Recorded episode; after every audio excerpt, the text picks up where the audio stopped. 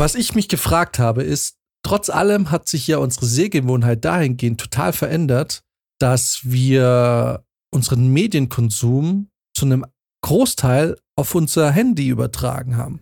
Gibt es es mal, ne?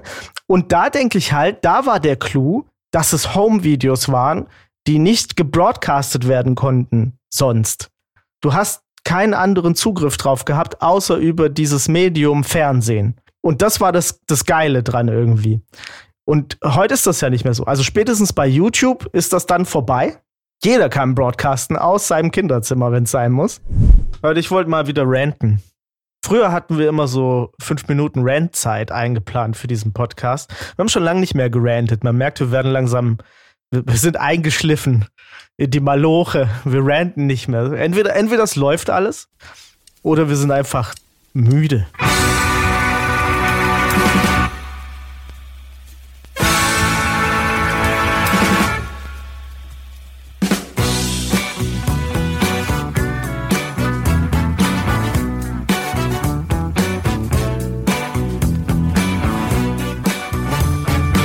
Ja, ich wollte gerade sagen, man hat einfach auch manchmal nicht mehr die Energie, irgendwie jetzt sich nochmal über irgendwas aufzuregen. Ich habe immer Energie, mich aufzuregen. Also Leute, die, ich auf meinem Todesbett, wenn meine Seele schon mit nur noch irgendwie einen Zipfel da dranhängt, werde ich noch einen Rant raushauen. Das ist, da werde ich mich noch beschweren über die Krankenschwester oder über den Krankenpfleger, der mir irgendwie die Bettpfanne nicht angewärmt hat oder so. Irgendwie, ich werde irgendwas finden, was mich richtig anfuckt. Komm ein bisschen näher. Eine Sache noch. Das sind alles Wichser hier. Du schuldest mir noch Geld.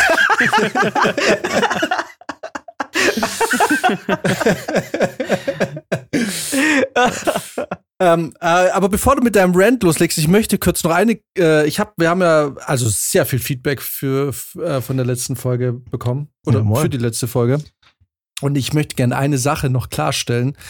Ich habe tatsächlich ein, eine Fußnotiz noch bekommen zur FSK, die ich an der Stelle doch nochmal aufklären will, weil mir das selber auch gar nicht bewusst war, aber es macht total Sinn.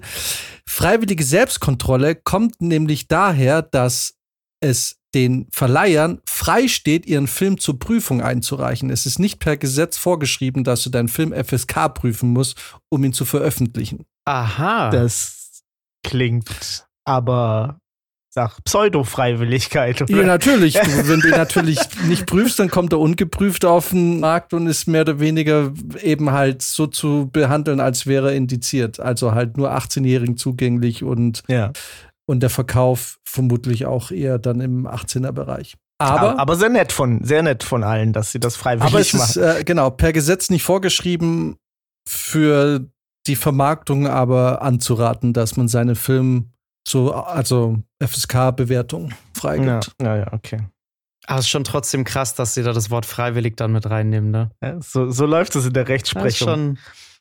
Ich habe auch schon gehört, wenn du jemanden gedroht hast auf der Straße, so, ja, Alter, pass auf, was du sagst, ne?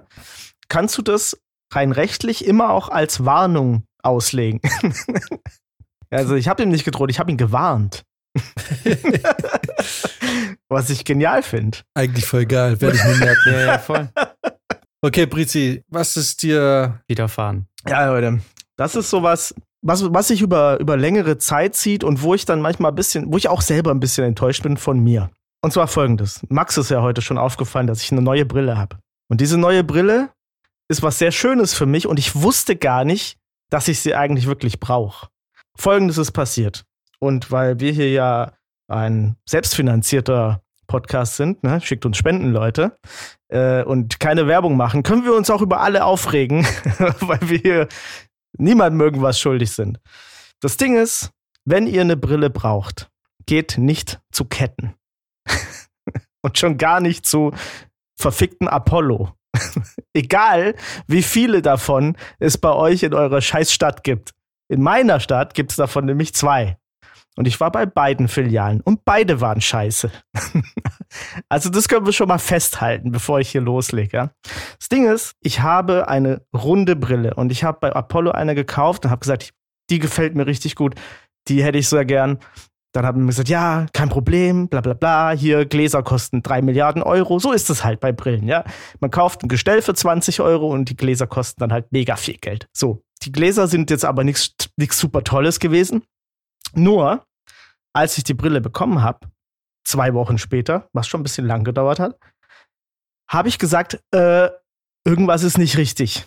Und dann kommt natürlich, ja, da muss man sich jetzt dran gewöhnen erstmal. Aber Fakt ist, ich hatte ja davor schon eine Brille. Also ich musste mich nicht an eine Brille gewöhnen, sondern irgendwas war nicht richtig. Und wenn ich sag, irgendwas war nicht richtig, dann möchte ich gefälligst ernst genommen werden. So, okay, egal, dann sage ich, aha, an was soll ich mich denn gewöhnen? Naja, das ist jetzt erstmal so ein bisschen, äh, die Hornhautverkrümmung ist stärker geworden. Dann kommt irgendwie so ein Bullshit-Bingo, ja. Dann sag ich, alles klar, ich guck's mir noch mal ein paar Tage an und dann schaue ich mal, ob ich mich dran gewöhne. Da bin ich rausgegangen und es war die ganze Zeit scheiße. Es war die ganze Zeit verschwommen. Ich habe nicht richtig gesehen. Aber ich hatte endlich die Brille meiner Träume. Das Brillengestell so. deiner Träume. Das Brillengestell meiner Träume. genau. Ich habe mich offensichtlich cool haben die die falsche Stärke in den Gläsern. Nein, so ist Nein? es gar nicht. Nee, nee. Dann bin ich noch mal hingegangen später, habe gesagt, irgendwas ist nicht richtig. dann, sagt die, dann sagen die, okay, dann gucken wir noch mal. Ne, dann nimmt die die Brille irgendwie mit, kommen wieder zurück, sagen, nö, ist alles in Ordnung. Ich so, nein, Mann, es ist nicht alles in Ordnung. Ich hab das doch an der Brille ist irgendwas und das ist ja in Kombination mit meinen Augen. Wenn ihr die Brille wegnehmt und da irgendwas guckt, dann ist bestimmt die Brille in Ordnung, aber irgendwas stimmt ja nicht. Dann hat, haben die mich noch mal getestet da in ihrem Kabuff. Ja, Stärke stimmt, alles stimmt, alles stimmt. Okay. Dann habe ich gesagt, gut, da war ich selber irgendwann, ne? Sag ich, ja gut, vielleicht muss ich mich noch länger dran gewöhnen.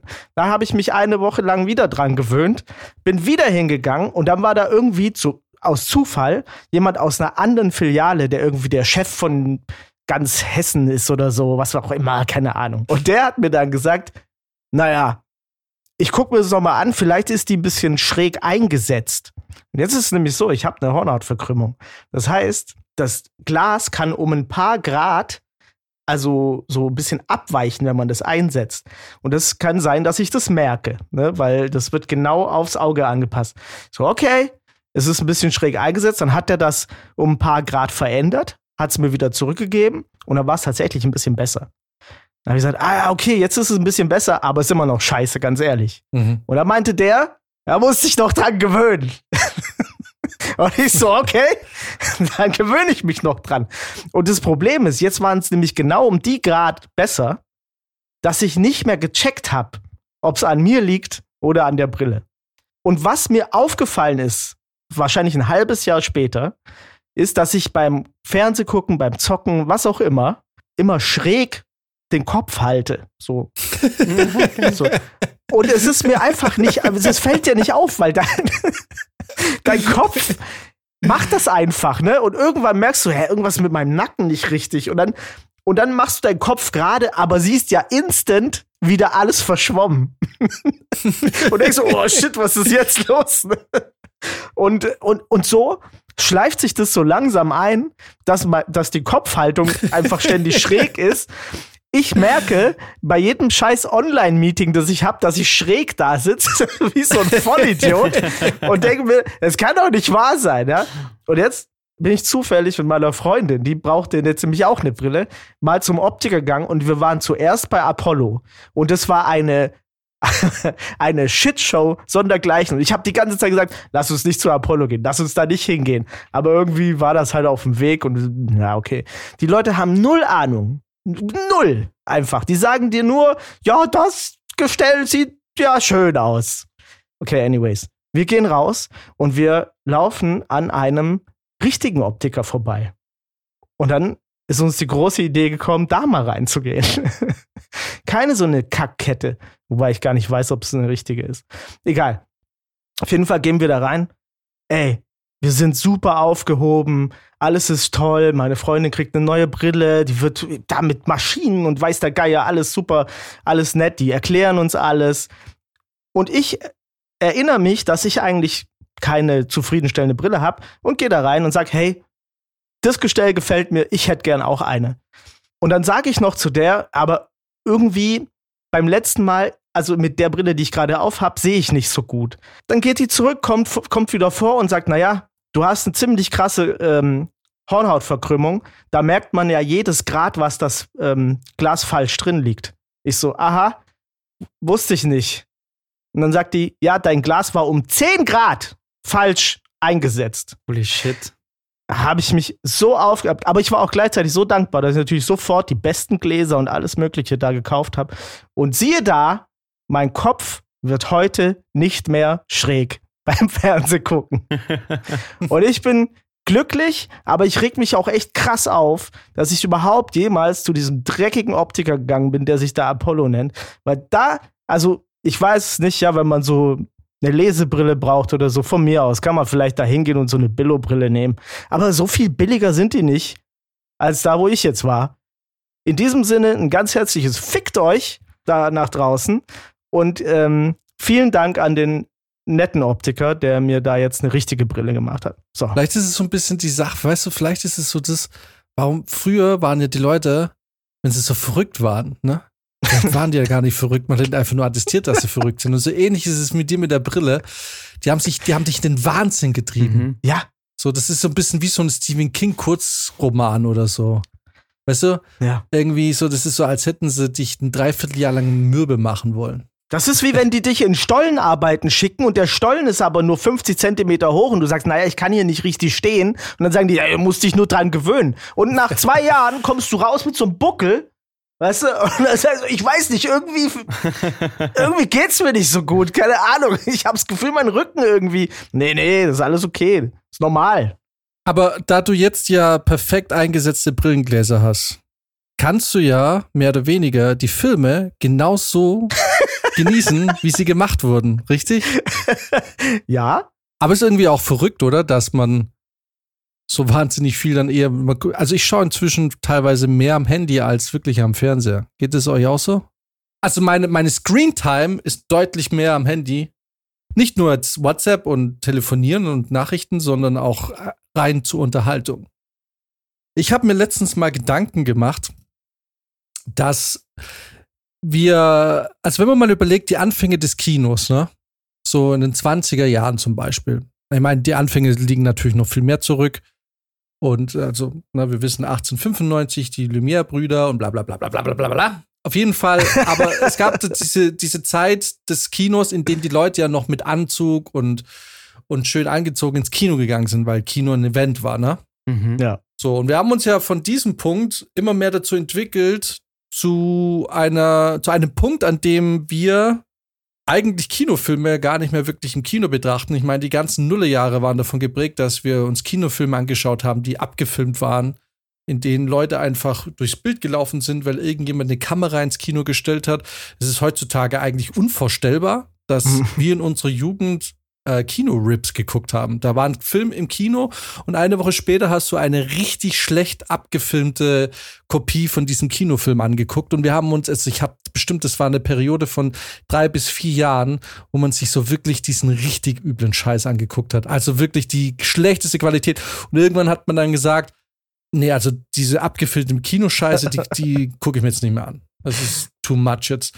So, und jetzt, und das ist ja heute gar nicht mehr so durch die Streaming-Dienste. Mhm. Ja, stimmt. Und auch weil Netflix zum Beispiel ja oder die Streaming-Dienste generell heutzutage die Großen dann ihre Kinofilme eh recht schnell auch auf ihrer Plattform dann zur Verfügung stellen, ist es gar nicht mehr so wirklich notwendig, irgendwelche Raubkopien zu schauen, weil man relativ schnell auch an die gute Qualität kommt der Streamingdienste. Stimmt, ja. Aber was ich mich gefragt habe, ist, trotz allem hat sich ja unsere Sehgewohnheit dahingehend total verändert, dass wir unseren Medienkonsum zu einem Großteil auf unser Handy übertragen haben. Es gibt ganz viele Leute, die haben gar keinen Fernseher mehr oder einen uralten Fernseher. Es gibt relativ wenig Leute, würde ich sagen, die jetzt wirklich Geld in die Hand nehmen und sagen, ich lege Wert auf einen großen oder auf einen qualitativ hochwertigen TV. Also das rückt ja alles so ein bisschen in den Hintergrund. Ja, ich würde sagen, also wenn ich jetzt so mich selber betrachte, dann hat sich so dieses Kinosehverhalten halt wirklich insofern verändert, dass ich früher schon in viele Filme gegangen bin, ne, weil es äh, mehr um vielleicht die Thematik ging oder das Happening an sich. Aber jetzt wähle ich zum Beispiel Kinofilme wirklich nur noch teilweise danach aus, ob sie bildtechnisch was Gewaltiges versprechen oder nicht. Ne? Also, ich bin zum Beispiel in Top Gun gegangen, weil ich dachte, okay, das wird, das wird schon visuell sehr geil werden. Das gleiche bei Avatar oder so.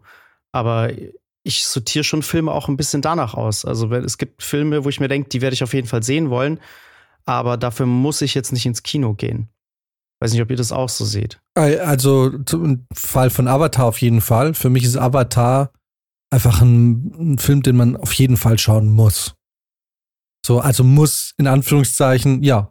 Also, also ich schaue mir nie wieder, also ich würde mir niemals Avatar zu Hause vorm Fernseher anschauen. Und Avatar, da geht's, das ist eine reine Effekthascherei, ne? Da geht's mir überhaupt, die Story ist total bescheuert eigentlich. Oder zumindest mal nichts Besonderes.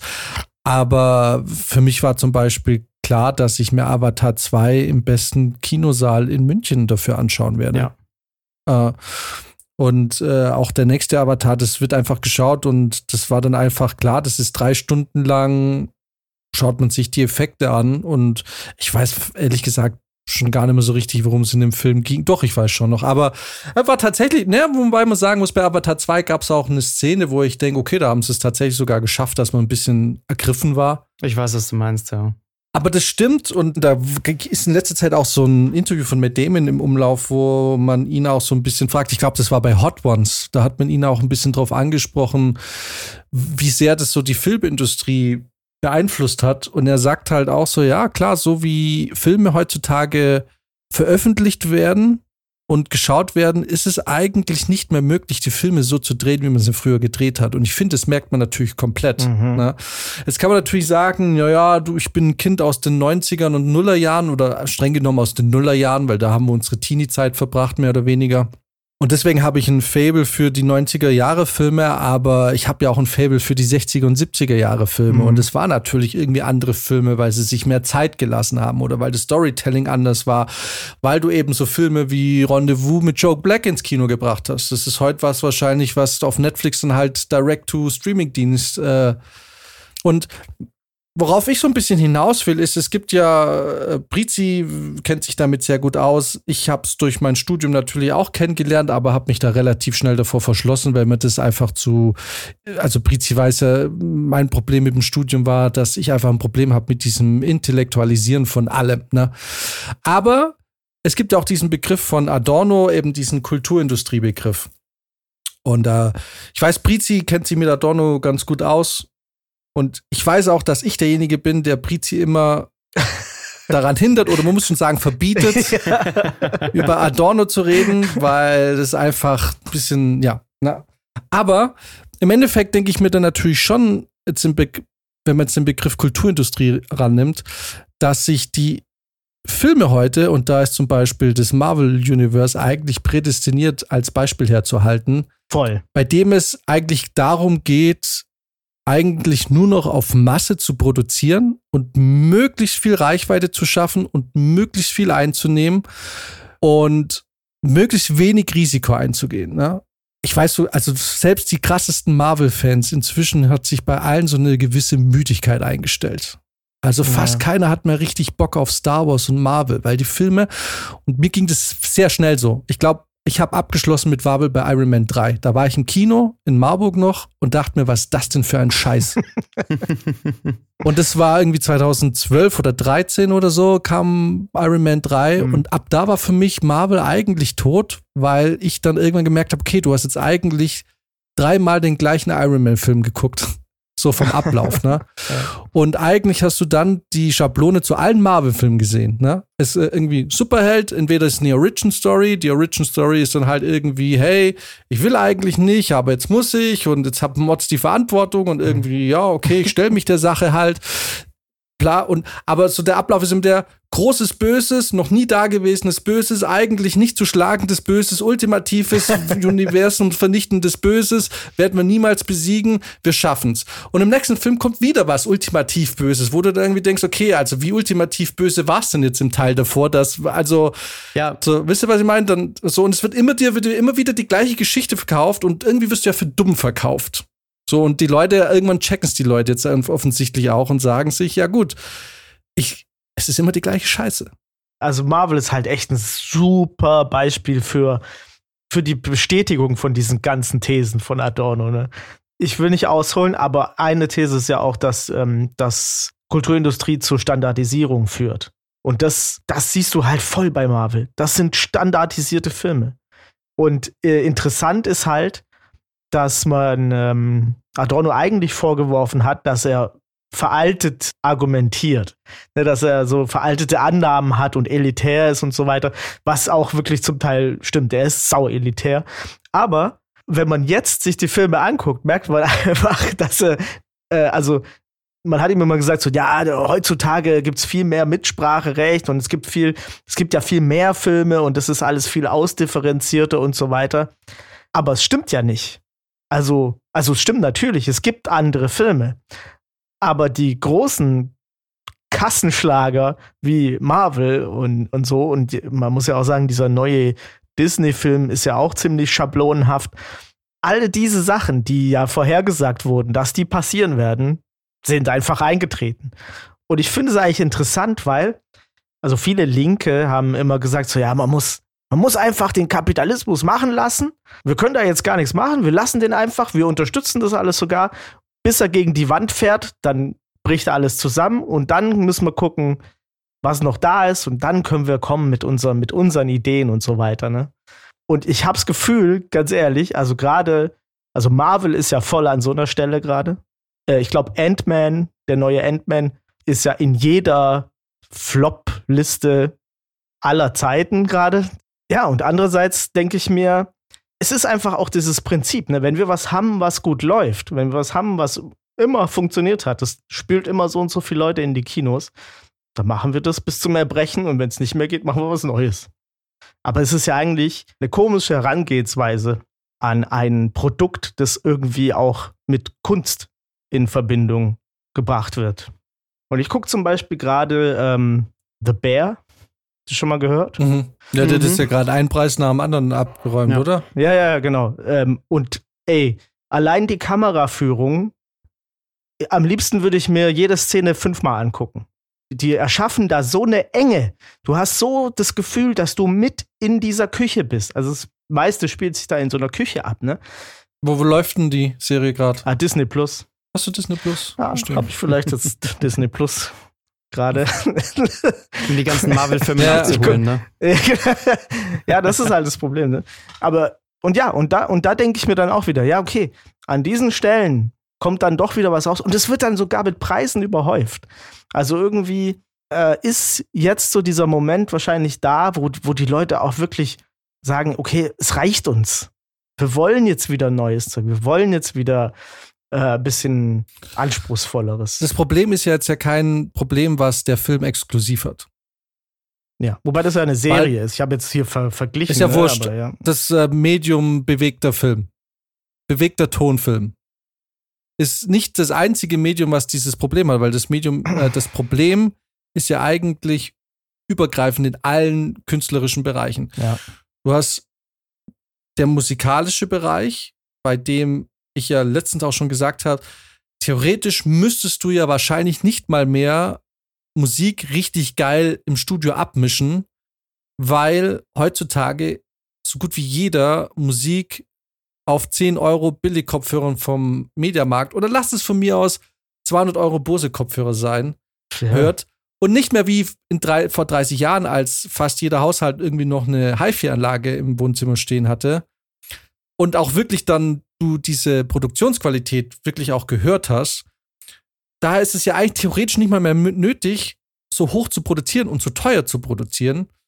Und das Gleiche ist ja auch im Bereich Fotografie, wo man jetzt auch sagen kann, naja, auf, durch die Handys, die wir heutzutage haben, durch Social Media, also durch Instagram, hat ja auch mehr oder weniger der Beruf des Fotografs dahingehend drunter gelitten, weil wir heutzutage einfach sagen, ja, ich mache mir meinem Handy jetzt ein Porträtbild und dann nehmen die Leute das und gehen zum Müller und lassen sich das ausdrucken und sagen sie, ja, ist jetzt nicht so hundertprozentig geil, aber es passt schon so. Und dann haben, hängen sie ihre Handybilder an die Wand ausgedruckt und sind happy. Das ist jetzt natürlich, ich will damit niemanden jetzt an die Wand stellen, der das tut, aber es ist natürlich schon eine Sache, die, weil du hast ja früher die Bilder, du hast ja da auch eine gewisse Qualität und Know-how gekauft. Ne? Und das ist natürlich, das hing dann an der Wand und voll geil und es überdauert die Zeit und so. Und heute sind es halt eher Schnappschüsse. Also das Bild und der Vorgang des Fotoschießens wird ja durch Social Media und durch das, das Handy mach, Handybilder schießen total entwertet. Weil, ja gut, dann mache ich jetzt halt 80 Bilder und irgendwo ist halt ein gutes dabei und das ist es dann halt. Ne? Ähm, und das gleiche ist ja auch im Buch. Sektor, ne? Wenn du heute ein erfolgreiches Buch hast, dann wird ja von dir als Autor irgendwie auch erwartet, dass du direkt nochmal Band 2, Band 3 nachlegst, ne? Also, es ist ja nicht so, dass man, also, es geht schon so, aber ein Stück weit auch die Verlage, die haben ja, die stehen ja auch ein bisschen unter Druck, Auflage zu machen, ne? Zu verkaufen. Also, der, der, der Buchverlag oder generell die Buchbranche, die leidet ja auch drunter. Zum Beispiel ein Sebastian Fitzek, der ist eine Cash-Cow für jeden Verlag, für den er schreibt, ne? Ja, ja wenn dir jetzt ein Sebastian Fitzek sagt, boah, Leute, ich mache jetzt dieses Jahr halt keine zwei Bücher oder kein Buch, ich mache jetzt nicht jedes Jahr mein Buch, ich muss jetzt mal kurz drei Jahre Pausen machen, weil ich muss jetzt mir wieder, ja, da kriegt ja jeder Verlag, kriegt ja da kalte Schweißausbrüche. Oder Kinderbuchreihen, die, wo einfach klar ist, das, das, da muss mehr kommen, da muss mehr kommen, weil wir müssen Merchandise und sonst was, gerade im Kinderbuchsektor, ne, was man sich an Harry Potter heutzutage noch tot verdient, an Merchandise, an Kram, an Zauberstäbe, Hüte, Mäntel, alles, ne? So, also das bedeutet, auch hier, wenn man eben von dem, den Begriff Kulturindustrie wieder nimmt, ist dann eigentlich dieses kunstgeschaffene Werk mehr oder weniger sofort wird es zur Schlachtbahn gebracht und ausgeschlachtet, so gut es geht, mhm. bis nichts mehr übrig ist. Total, ja. So, das bedeutet, das ist ein Phänomen, was wir überall sehen. Und die Frage, die sich da ja stellt, ist, ist man jetzt irgendwie so rückgewandt, wenn man sagt, das finde ich eigentlich schade und irgendwie so ein bisschen konservativ und verbohrt?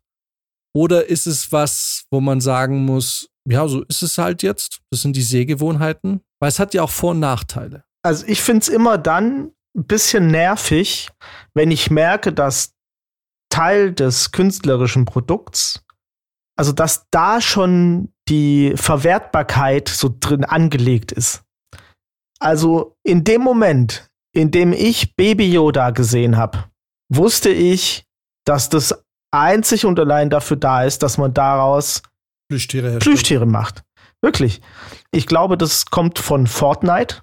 Ich glaube, Fortnite hat mit diesem komischen Lama hm. einfach derart krassen Absatz äh, gemacht. Umsatz, Absatz, beides.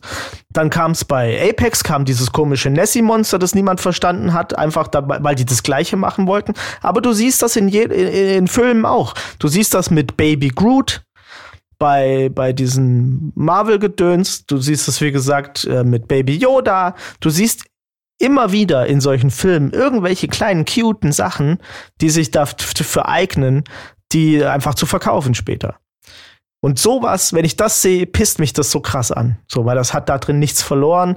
Das ist einfach, das ist eigentlich von außen reingedrückt. Und da muss ich sagen, wirklich da bin ich richtig sauer, wenn ich sowas sehe. Deswegen werde ich mir auch nicht diese Serie angucken, in der Baby Yoda ist, auch wenn ich jetzt Disney Plus habe. Und Geld dafür bezahlt. Und Geld dafür bezahlt, genau. Ja. ja. Es hat ja auch einen Vorteil. Ich meine, ich weiß zum Beispiel aus der Werbebranche, wenn du heutzutage in welche Richtung auch immer Werbung schaltest. Snox zum Beispiel ist ein gutes Beispiel. Kennt ihr Snox? Ja, das ist, ist das? diese Unterwäschefirma, ne? Genau die machen, die haben eine Zeit lang, entweder bin ich nicht mehr im Algorithmus von denen oder sie machen nicht mehr ganz so viel Werbung, aber eine Zeit lang haben die so krass massiv viel Werbung gemacht auf Instagram. Du hast ständig Snox-Werbung gesehen, ne?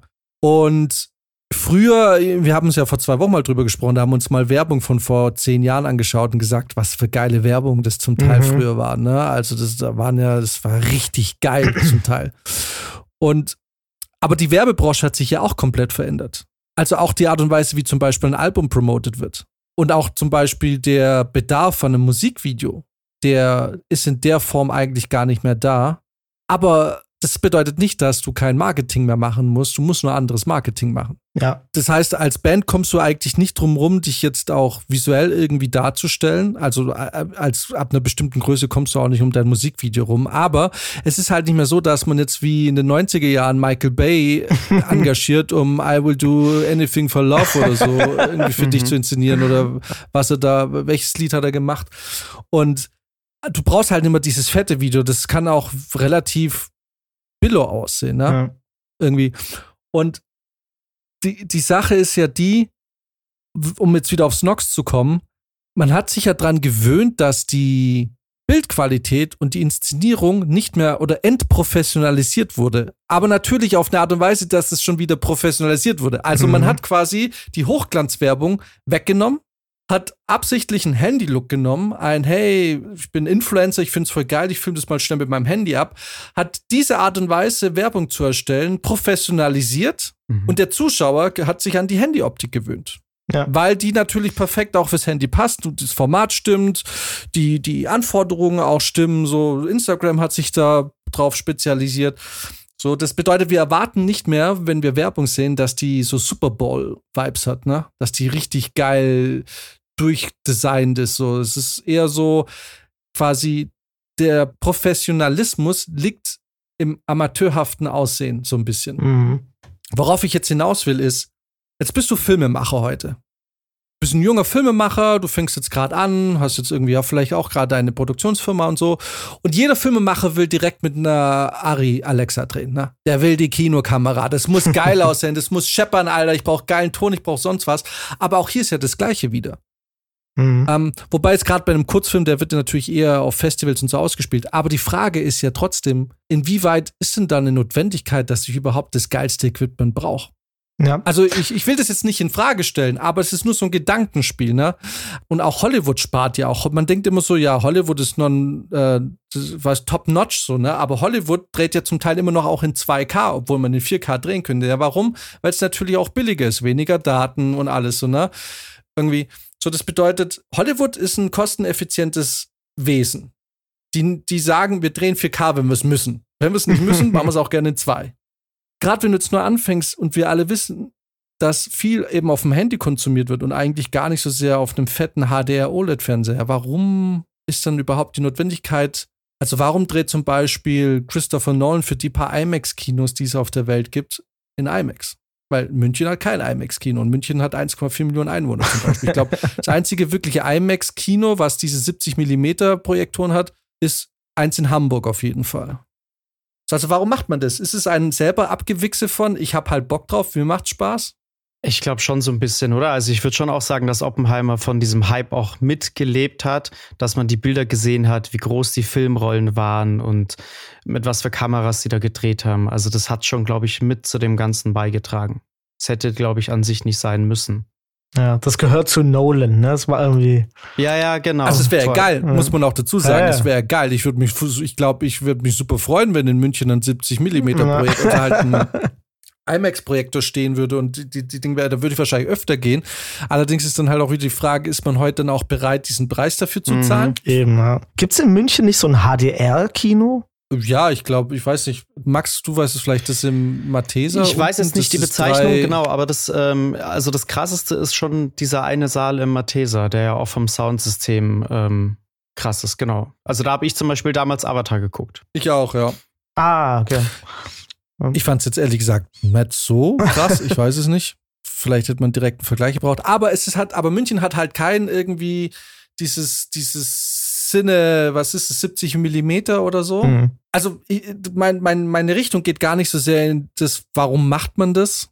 Mhm. das hör auf, das zu tun, Christopher Nolan.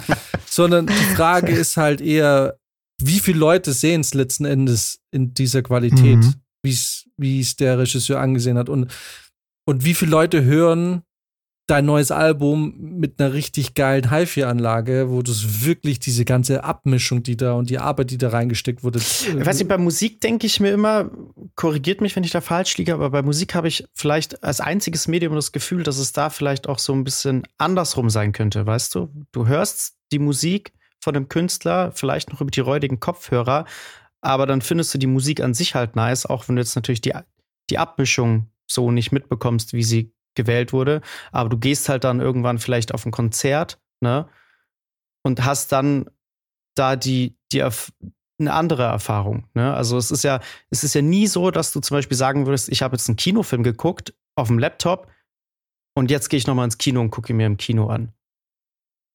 Also mir so. ist das zumindest hm. noch nie passiert. Weißt du, wenn ich einmal was im hm. Kino gesehen habe, dann ist eigentlich der nächste Schritt auf dem Fernseher oder auf dem Laptop, aber nicht andersrum. Und bei der Musik hätte ich schon das Gefühl, wenn die kannst du auf den räudigsten Kopfhörer hören und irgendwann sagst du, okay, jetzt will ich es auf einer geilen Anlage mal hören. Ja, John Wick habe ich zum Beispiel dann ab dem dritten im Kino geschaut. Mhm. Ja, okay, also die Reihe, ne? Du hast quasi die ersten zwei zu Hause geguckt und dann so den gesehen, dritten Film. genau. Ja, okay. Und dann habe ich gesagt, okay, nee, geil, Alter. Ähm, ab dann wurde es ein Happening. Genau, aber nicht den einen und denselben Film.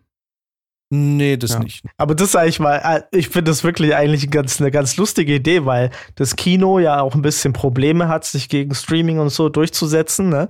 Dann einfach zu sagen, okay, wir machen es jetzt anders. Die Filme kommen einfach erst im Streaming raus. Und wenn ihr merkt, die sind geil, oder wir wissen ja auch, welche Filme dann gut ankommen, äh, und vielleicht auch bildgewaltig sind, dann bringen wir sie im Kino und machen da ein Happening draus. Und dann könnt ihr sie noch mal in geil angucken. Ist eigentlich gar nicht so blöd, theoretisch für heute. Theoretisch, jetzt will ich ja aber nichts Falsches. Ich will jetzt da niemandem einen Floh ins Ohr setzen, ne? Aber theoretisch könntest du sogar so weit gehen und sagen, naja gut, die Kinofassung hat halt ein, zwei Sachen, die niemals auf Blu-ray erscheinen uh. werden. Ja, ja, ja, ja, mhm. ja, das stimmt. Aber das, ich meine, das ist ja nichts Neues, das ja. gibt's ja immer schon. Ja. Ne? Also auch hier wieder beim Jugendschutz. Es war ja auch immer so, dass äh, Filme, die später auch gar nicht unzensiert auf Blu-ray erscheinen durften, weil sie zu brutal waren, im Kino aber ungeschnitten ja. liefen. Ja. Ähm, aber theoretisch könntest du so machen, aber das wäre der falsche Weg. Weil das wäre wieder eine Art von Vorenthalten. Das wäre mhm. wieder so eine Erpressung. Mhm. Okay, nur wenn du ins Kino kommst, darfst du das voll sehen. Nur wenn du aufs Konzert kommst, darfst du die dritte Strophe hören. oder so, ne? ja. ja. Also, das, das, ist halt der falsche Weg. Ich glaube, ja. ich, ich kenne jetzt die Zahlen vom Kino nicht. Ich glaube aber, dass vor allem auch nach der Pandemie die Leute gefühlt, also so geht's mir, wieder richtig Lust aufs Kino haben. Ich gehe inzwischen in mehr Filme, bei denen ich das Gefühl habe, das ist jetzt kein Film, den, ich mir, den man im Kino sehen muss, wo ich sage, nö, guck mir jetzt doch im Kino an, weil habe jetzt Bock. Ich habe einfach wieder Bock auf Kino. Mhm. Aber das Problem, was ich halt hatte, ist, dass die letzten zehn Jahre einfach kaum Filme im Kino an sich gelaufen sind, die ich mir generell anschauen will. Also ich habe mir zum Beispiel, ich habe Marvel, ich habe einfach auch die Filme auch so nicht geschaut. Das war nicht so, dass ich sagte, mir ist es zu teuer fürs Kino und dann gucke ich sie aber halt irgendwie zu Hause. Ich habe das einfach nicht geschaut. Die hätten mich dann also so oder so nicht ins Kino gelockt. Ja. Aber ich war jetzt zum Beispiel ein Five, Night, äh, Five Nights at Freddy's was wirklich ein richtiger Bullshit-Film war. Also wirklich so schlecht. Aber ich hätte nicht gedacht, dass es so schlecht ist. Ich war schon ein bisschen enttäuscht. Aber sowas hätte ich mir früher zum Beispiel gar nicht angeschaut. Mhm. Ja, wo ich mir aber irgendwie denke, ja, nee, komm, ich zieh, ich, ich guck mir jetzt halt halt mal Five Nights at Freddy's ja, an. Ja, aber es stimmt, mir geht's auch so. Ich wollte mir eigentlich nach, ähm, nach diesem komischen, ach, wie hieß das nochmal, nach Purge drei oder vier oder was weiß ich, was das war, nie wieder Horrorfilme im Kino angucken, wenn ich nicht auf der Pressevorführung bin, weil das so schrecklich war. Äh, aber jetzt bin ich auch wieder so weit, dass ich mir diesen komischen Queen Mary Schiff Katastrophen-Horrorfilm da irgendwie aber das, äh, Gott, oh wollte ich gerade sagen. Ich habe das Gefühl, dass Horrorfilme am ehesten noch so von diesem Kino-Happening auch mitleben, oder? Gibt schon noch viele Leute, die ins Kino gehen und einen Horrorfilm gucken, damit sie die Reaktion der anderen Leute mitkriegen. Also vor allem war es, finde ich, damals bei Paranormal Activity so. Das sind jetzt keine Filme, die du zwingend mhm. im Kino gucken musst, aber das hat ja stark davon gelebt, dass die Leute um dich herum halt irgendwie ausgeflippt sind. Klar, weil du dich kollektiv traumatisieren musst. Also ich, bei mir in den Kinos sind ganz gerne irgendwelche Selbstdarsteller, die dann sagen, oh Gott, war ja klar. Oder so. Ja, die ganz abgebrühten. Ja, ja, ja. Ja, das ist wie damals, 1978 bei dem und dem Film. Also. Ja, wo die dann irgendwie denken, dass du nach der Vorstellung kommst und sagst so, hey, also ja. der Film war schon gut, aber dein Audiokommentar war einfach 10 von 10. Absolut, absolut. Ich wollte noch kurz was zu Audio sagen. Also, wenn ihr euch mal von Post Malone Circles anhört, das ist kein gut abgemischter Song. Das ist auch nicht gut aufgenommen. Die Sounds klingen komisch. Das ist so ein bisschen, ist alles sehr rough, aber das ist natürlich ein, ein Riesending geworden. Ne? Und ich glaube, das liegt natürlich wirklich dran, dass, dass der Konsum von Audio, das ist ja auch für ein junges Publikum, grundsätzlich eigentlich wahrscheinlich nur noch auf dem Handy oder auf diesen JBL-Boxen oder so stattfindet. Maximal. Weil, weil wo sonst? Ja, du hast ja auch Teuren Auto-Soundsysteme. ja. Ja, aber für Jugendliche jetzt im Auto, weil, ja, vielleicht. Ja, aber selbst da ist ja harte. ha- Selbst da ist eigentlich nur Bass. Ja, genau. Ja, auch die Beats-Kopfhörer. Die Beats-Kopfhörer sind mega populär. Die sind aber, also, wenn, ich hatte mal einen auf, ich fand es viel zu bassig.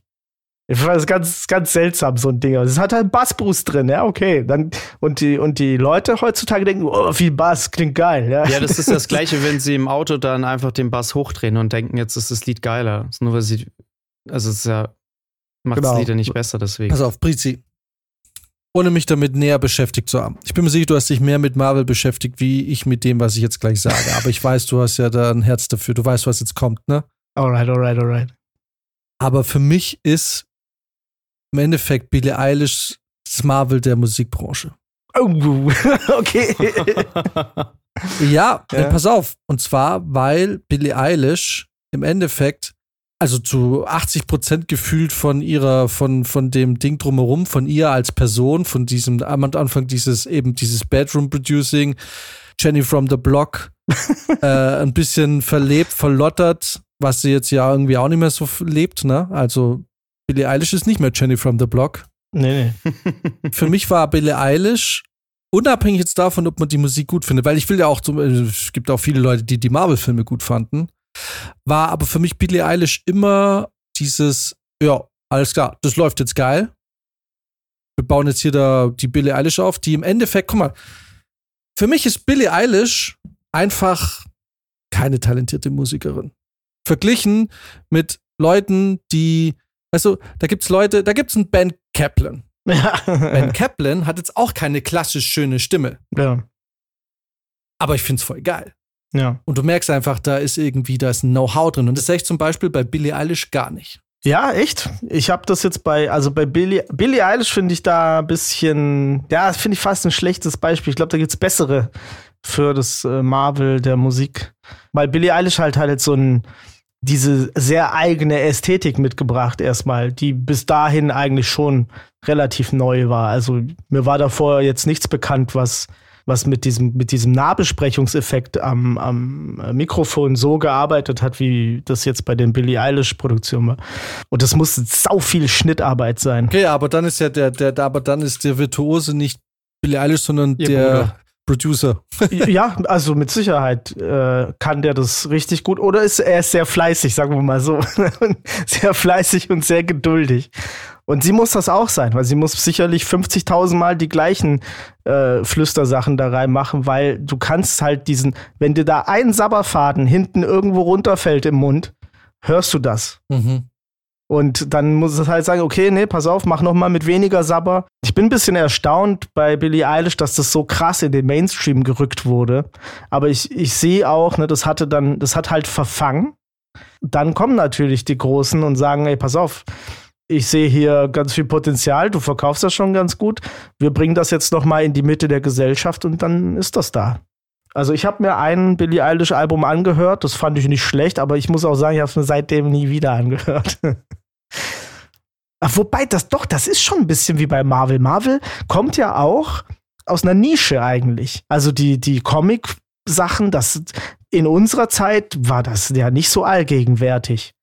Das war auch eine, eine krasse eine krasse Nische wirtschaftlich, würde ich mal. Ja, in den Nullerjahren waren Comics komplett nerds. das war für Nerds und auf einmal hat also, man auch da hat man das auch gemerkt, so, okay, das verfängt hier irgendwie an der Stelle. Jetzt pushen wir das komplett in die Mitte der Gesellschaft.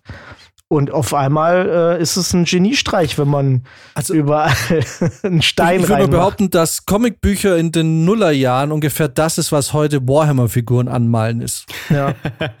ja, und wenn Henry Cavill, nee, so. wenn Henry Cavill so. wirklich diese Warhammer-Serie kriegt, dann ist das auch bald Geschichte. Das sage ich ja. dir aber. Richtig, äh, richtig. Dann ist nämlich plötzlich Warhammer-Figuren und Tabletop-Spiele und so ist dann plötzlich auch nicht mehr so nerdig, ja. weil es dann halt irgendwie salonfähig gemacht wird. Ich freue mich. Ist es Warhammer 40k oder? Ja. Ja. Echt? Mhm. Ja, habe ich Bock. Ja. Aber ja, das gleiche passiert ja mit Anime im Prinzip auch gerade, ne? Also diese, dieser krasse One Piece-Hype, der da jetzt seit, weiß ich, ein, zwei Jahren äh, am Start ist, auch durch die Netflix-Serie und alles, ist ja auch das Gleiche im Prinzip, ne? Ist halt die Frage, wäre interessant zu wissen, wie viele Leute von der Original, von dem, also ich weiß, dass Netflix, ich glaube, war, war Death Note die erste Anime-Verfilmung, die Netflix damals versucht hat, oder gab es davor noch oh, was? Oh, Death Note war auch schon schlimm, ne? Aber. Ja, das war ein furchtbarer äh, Einstieg. ähm, äh. Aber das, äh, die Frage ist halt, ob Leute, die jetzt One Piece schauen, dann sich den Anime anschauen, weil ich habe One Piece geguckt und ich fand One Piece richtig geil. Ich fand auch Cowboy Bebop richtig geil. Leider stehe ich da offensichtlich alleine da auf der Welt mit dieser Meinung, aber äh, ich würde mir, ich würde mir Never Ever One Piece den Anime anschauen. Ja, ist auch zu viel, ehrlich gesagt. Aber ich finde es auch, um das jetzt hier auch nochmal zu droppen, wir haben ja da auch damals drüber geredet, über die, warum Cowboy Bebop nicht so gut ankam, aber One Piece schon. Und ich fand unser Gespräch da eigentlich ganz geil und was da rausgekommen ist, war ja eigentlich, dass Cowboy Bebop als Anime einfach überhaupt nicht überzeichnet ist. Aber mhm. One Piece ist auch als Anime mega überzeichnet. Mhm. Aber beide Verfilmungen oder äh, Realverfilmungen davon sind mega überzeichnet. Und bei One Piece passt es halt super geil und bei Cowboy Bebop mhm. so, meh. Not true to the source material. Genau. Ja, voll schade, da ich ja eben, wie gesagt, Cowboy Bebop nicht kenne, weil ich gucke keine Animes wirklich, aber kann ich ja nur das Ding und ich habe oh, ich hab Cowboy Bebop geliebt. Das war so eine geile Serie. Aber vielleicht ist das, ich, ich wollte da vorhin eigentlich schon drauf kommen, aber vielleicht ist das jetzt auch ein guter Moment. Dieses, es muss zur Source passen, ist vielleicht auch was, also es muss vielleicht auch zum Ausgabemedium passen.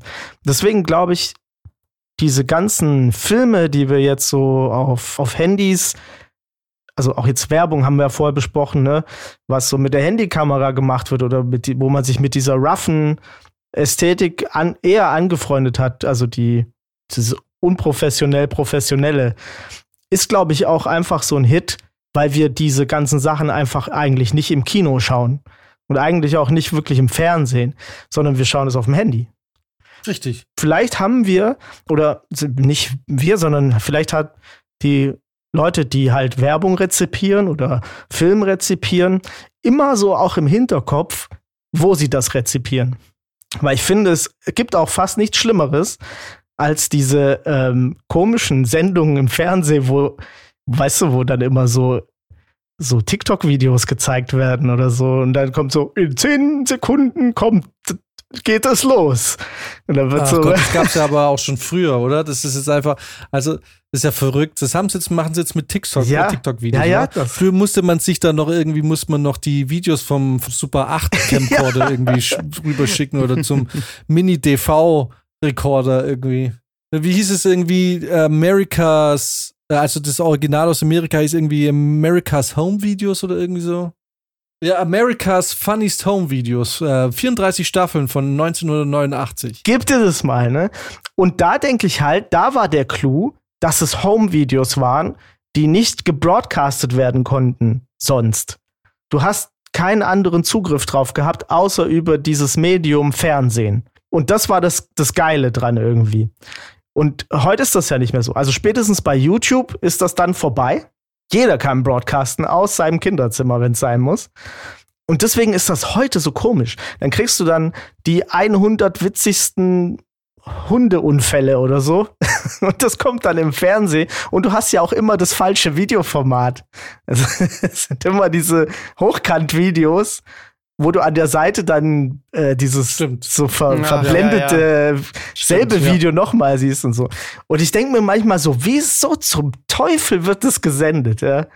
Also wenn ich TikTok oder wenn ich irgendwelche oder Instagram Reels sehen will, dann gehe ich doch einfach in die App und doomscrolle da zwei Stunden oder so. Dann sehe ich dort genau das Gleiche. Und es ist wirklich, das ist so ein Versuch, das noch irgendwie in die älteren Gesellschaftsschichten äh, so zu übernehmen. Aber eigentlich ist das, äh, das ist eine Totgeburt. Und das ist schon richtig krass. Ja, aber es ist halt, auch hier muss man auch sagen, ne, die Leute, die haben sich ja an Unprofessionalität gewöhnt.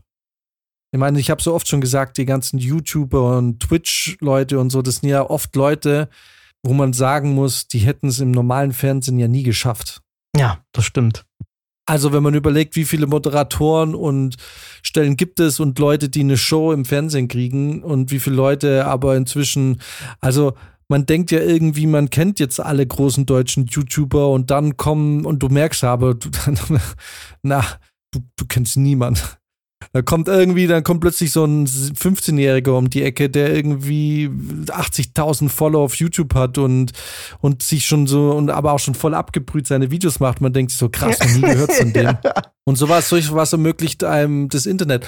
Und, und man gewöhnt sich ja dran. Ich meine, jeder kann fucking Podcasts hochladen. Wir sind im Endeffekt das Produkt der Technologie, die sowas eben ermöglicht keiner von uns hätte es mit dem, niemand von uns drei hätte es ins Fernsehen geschafft. Ja. Und ich habe diesen Podcast auch oft genug geschnitten, um zu wissen, wir hätten es nicht geschafft.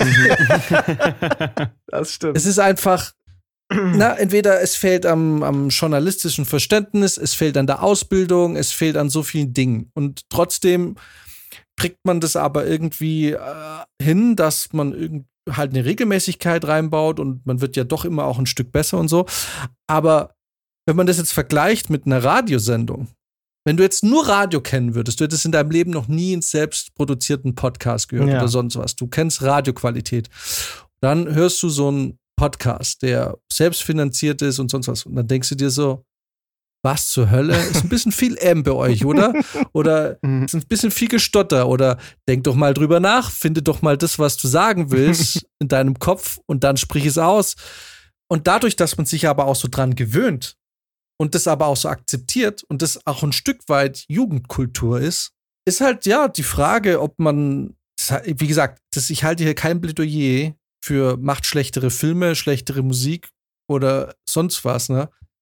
aber die Frage ist dann trotzdem berechtigterweise vielleicht oder vielleicht auch nicht, ist es notwendig, in IMAX zu drehen? okay, nee, das ist ein blödes Beispiel. Das ist einfach nicht notwendig. Selbst Christopher Nolan sagt, das ist eigentlich nicht notwendig, aber er findet es halt geil. Mhm. Ja, immer. Es ist, also die Frage ist, ist es schade? Würde man das alles aufgeben und sagen, nee, back to früher, als es noch nicht so war? Oder ist es eigentlich ein guter Schritt? Weil, wenn du so Leute hast wie ja, keine Ahnung, dann hast du einen Knossi. Ja. Der Typ ist ja ein Phänomen. Ja. Jetzt ist ja generell, man kann ja schon sagen, also ich finde, TikTok ist ja wirklich so das i-Tüpfelchen des Ganzen, oder? Also da hat man ja wirklich jetzt den technischen Aufwand auf die, aufs bisherige Minimum reduziert, weil das ist ja wirklich nur noch Content, der mit dem Handy aufgenommen wird. Selbst bei den YouTubern hast du vielleicht manchmal das Gefühl, dass die Qualität jetzt nicht mehr so krass ist, aber die drehen trotzdem noch mit GoPro, Sony, whatever. Aber du hast ja so viele erfolgreiche YouTube, äh, TikToker, die ja wirklich nur noch mit ihrem, und dann ist es nicht mal das neueste iPhone, sondern vielleicht das von vor fünf Generationen drehen und das reicht ja völlig aus. Da wird ja nichts mehr bearbeitet. Da wird ja nur noch geschnitten, aber da, da gibt es ja kein Grading, gar nichts mehr. Und das reicht ja schon aus, um Millionen von Nutzer irgendwie zu unterhalten und zu erreichen. Es gibt Leute, die verdienen arschvoll Geld auf TikTok, weil sie Stahlkugeln in Gläser reinrollen lassen, die mit eingefärbtem Wasser gefüllt sind. Oder Leute, die einfach Sachen in eine Hydraulikpresse reinstellen. Ja. Die, die machen damit wahnsinnig viel Geld. Diese satisfying Videos sind das, ne? Ja, ja. ja. Äh, und ich meine, ich bin da natürlich auch ein Opfer. Ich habe das natürlich, ich habe das alles geguckt. Also, mein, Entschuldigung, jeder, ich, ich habe ich hab eine Zeit lang, bin ich voll abgetrippt auf einen Typ, das war so verrückt. Und du merkst dieser Mechanismus, der gerade bei dir greift, ne? Mhm. Da gibt's einen TikTok-Kanal, das ist ein Typ, der hat sich so eine Matchbox-Strecke aufgebaut. Mhm. Die ist noch nicht mal spektakulär. Der lässt die ganze Zeit lässt er irgendwelche Matchbox- oder Hot Wheels-Autos fahren und guckt, welches weiterkommt, ne? Kenn ich. Und du, das ist das Gleiche. Und du guckst dir den an, Stunden, nicht stundenlang, aber ewig, viel länger als, also wirklich viel länger als es nötig wäre, um zu gucken, schafft es das Auto? Und dann suchst du das Video, wo der Rekord halt ist. Du siehst ja ganz vorne das Auto, was weiter, und du willst den Lauf sehen, ja. der quasi den Rekord gebrochen hat. Ja. Und man denkt so, also wie stumpfsinnig kann unterhalten, also wie einfach lasse ich mich denn heutzutage unterhalten? Das ist einfach Wahnsinn. Ja, ja, oder diese, diese Videos, wo Leute eben diese Spielzeugautos dann einfach aufs Laufband stellen und das anschmeißen. Und dann guckst du, welches am längsten auf dem Laufband bleibt. Es ist wirklich total bescheuert, was man sich da reinzieht. Ja, das ist wirklich, wir sind beim absoluten Minimalstaufwand angekommen, sowohl technisch als auch inhaltlich, würde ich sagen. Ne? Aber jetzt hast du eine ganze Generation, die mit sowas aufwächst. Also da frage ich mich halt schon, so Leute, die jetzt irgendwie 12, 13 sind und mit sowas aufwachsen, ob die halt in, in zehn Jahren oder so, ob die das irgendwie überhaupt noch wertschätzen können, wenn es dann, wenn es dann so, so krasse Sachen gibt, weil die, die haben ja gar nicht mehr diesen Anspruch. Aber das glaube ich schon. Oder? Ich das, also ich glaube, wenn du es dann mal gehört oder gesehen hast in einer bestimmten Qualität, dann bist du so, puff, ne? dann ist so, das hat körperlich was mit mir gemacht. Äh, ich kann da jetzt irgendwie nicht mehr so gut zurück. Also da ist dann wirklich das Einzige, was dich davon abhält, eigentlich nur noch in IMAX-Kino zu gehen. Preis und Routine und so weiter. Ne? Ich meine, man kann sich nicht wehren. Also gegen geiles, geilen Sound kannst du dich einfach nicht wehren. Und gegen geiles Bild und was weiß ich, kannst du dich auch nicht wehren. Außer mit einer falsch eingestellten Brille, Apollo, ihr Wichser. ja, ja, voll. Ich meine, das ist klar. Ich, es ist, äh, genau. Es ist ja auch, wie gesagt, kein, keine Aufforderung, produziert Scheiße. Es ist ja in allen Richtungen auch gleich, auch wenn du jetzt im Designbereich bist. Ne? Also für die Leute, die sich dafür interessieren und die auch selber in der Richtung tätig sind, ist natürlich klar, die, die wollen das einfach lernen und wissen und die stecken da voll tief drin. Und da sagt natürlich keiner, kein richtiger Musikproduzent, kein Designer, kein Autor, kein Filmemacher oder was weiß ich, sagt, naja gut, ich mach's jetzt halt so billo, weil so wird's erwartet und oder nicht erwartet, aber das sind so die Sehgewohnheiten, sondern natürlich ist der Ansporn für die Leute, die das wirklich erschaffen, immer das, das möglichst Beste zu machen. Ja. Die Frage ist dann halt nur die, wenn man es jetzt von einem ökonomischen Blick betrachtet, wenn man es zum Beispiel einen Film macht, ist halt ja die Frage, muss es wirklich das aller, allerbeste sein oder geht auch weniger oder wie viel davon kommt letzten Endes dann an? Und, und eine Sache muss man auch sagen, auch hier in jedem kreativen Bereich, jeder, der in sowas arbeitet, weiß es, es ist so schwierig, absichtlich schlecht was zu machen. ja. Also, es ist, wenn du in was sehr gut bist und musst es dann so hinkriegen, dass es so aussieht, als hättest du einen Neuling gemacht, ist es, glaube ich, schwieriger, als was richtig Geiles zu machen. Es ist so, entweder du bist wirklich nicht so gut in was, dann kommt es natürlich. oder du musst wirklich, weil, ey, ohne Witz, ich empfehle auch jedem, der äh, auch zum Beispiel jetzt Max, der ja jetzt äh, im, im, in der Filmebranche geblieben ist oder in der Filmebranche ist, ich empfehle auch jedem, schaut euch ab und zu mal bewusst einen ganz schlechten Film an. mhm. ja. Na, es ist so, ihr lernt das Filmemachen, das Musikschreiben, ihr lernt das von, auch von denen, die es nicht gut gemacht haben. Absolut. Weil dann, weil alles, was geil läuft, das, das ist so im Unterbewusstsein, ne? Aber du, du lernst so viel, wenn du dir mal einen schlechten Film anschaust und dir danach überlegst, warum war der jetzt schlecht? Also wirklich, auch mal so wirklich zu sagen, ich nehme jetzt The Room. Ja. Und mal ernsthaft The Room zu schauen. Mhm. Und natürlich ist klar, der Film ist schlecht, aber warum? Was, was macht der jetzt schlecht? Klar, die spielen schlecht. aber, aber was alles ist in dieser Szene so schlecht? The, the Room ist genial. Und man muss auch sagen, wenn jemand sehr gut ist in dem, was er tut, ist, äh, ist für den ist es wahrscheinlich sehr schwierig, einen Film zu machen, der wie The Room ist. Weil wenn du weißt, wie, wie Kameraführung ist, wenn du weißt, wie Licht gesetzt wird, du wirst es immer ein bisschen, du wirst es immer einen Ticken zu gut setzen, ja, wahrscheinlich. Ja, ja. Das, ich glaube, das ist auch, das, das ist ein Paradox eigentlich, ne? Aber du kannst nicht schlechte Sachen machen wollen. Immer dann, wenn du es machen willst, ist es immer ein künstlerischer Move von dir, ne? Und du wirst ein Problem kriegen, weil an irgendeiner Stelle wird es konsistent. Du merkst es übrigens voll gut ja. bei dem Film The Disaster Artist, bei dem es ja wirklich um The Room geht. Ja. Und sie haben ja Szenen nachgestellt, ne? Ja. Und sie haben es versucht, es genauso schlecht zu machen. mhm. Und es ist nicht so schlecht. Nee, kriegst du nicht. Es ist natürlich absichtlich schlecht gespielt, aber die erreichen nicht dieses, diesen, diesen Charme. Selbst wenn sie Szenen eins zu eins nachspielen, es ist so, ja, ich meine schon klar, die haben es natürlich mit einer anderen Kamera und natürlich wollen sie es nicht eins zu eins nachmachen, aber sie sind ja, glaube ich, wenn ich mich richtig erinnere, schon auch, also sie, es gibt ja schon Einstellungen, die absichtlich so gedreht ist, dass man im The Room-Film dann sein soll. Mit den neuen Schauspielern, ja, ne? Und das sieht nicht so scheiße aus wie in The Room. ja. Ja, leider Thema verfehlt, Leute. Sechs Sätzen. Zumindest eine Chance verpasst, vielleicht. Ja. Ja, auf jeden Fall. Es erinnert mich manchmal ein bisschen an dieses, ähm, kennst du das? Mit diesen Zweite Weltkriegsfliegern, die in Feindesland geflogen sind und dann wieder zurückgekommen sind und dann überall äh, so Schusslöcher hatten.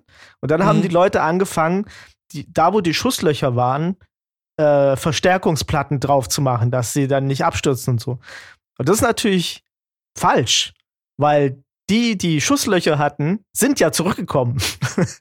mhm. Also im, im, Endeffekt hätte man genau da, wo die Schusslöcher drin waren, keine Verstärkung drauf machen müssen. Und ich glaube, oft geht's, geht's einem auch so, wenn man was Schlechtes machen will.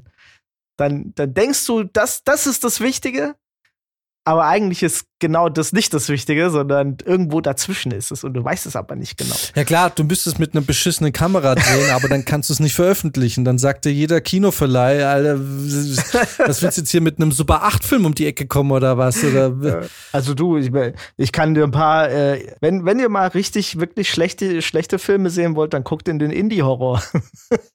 also da, da gibt es schon richtig schlechtes Zeug. Na gut. Finden wir ein Fazit.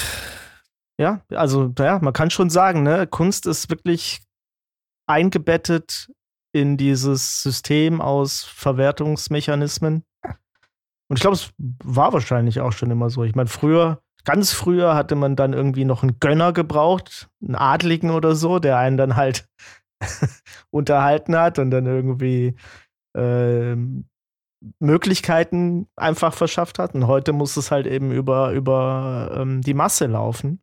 Ja, ich denke auch problematisch ist wahrscheinlich auch, dass Künstler im weitesten Sinne auch an einem Punkt sind, in dem sie halt im Endeffekt ausgebeutet werden, dahingehend, dass sie halt total liefern müssen. Also, mhm.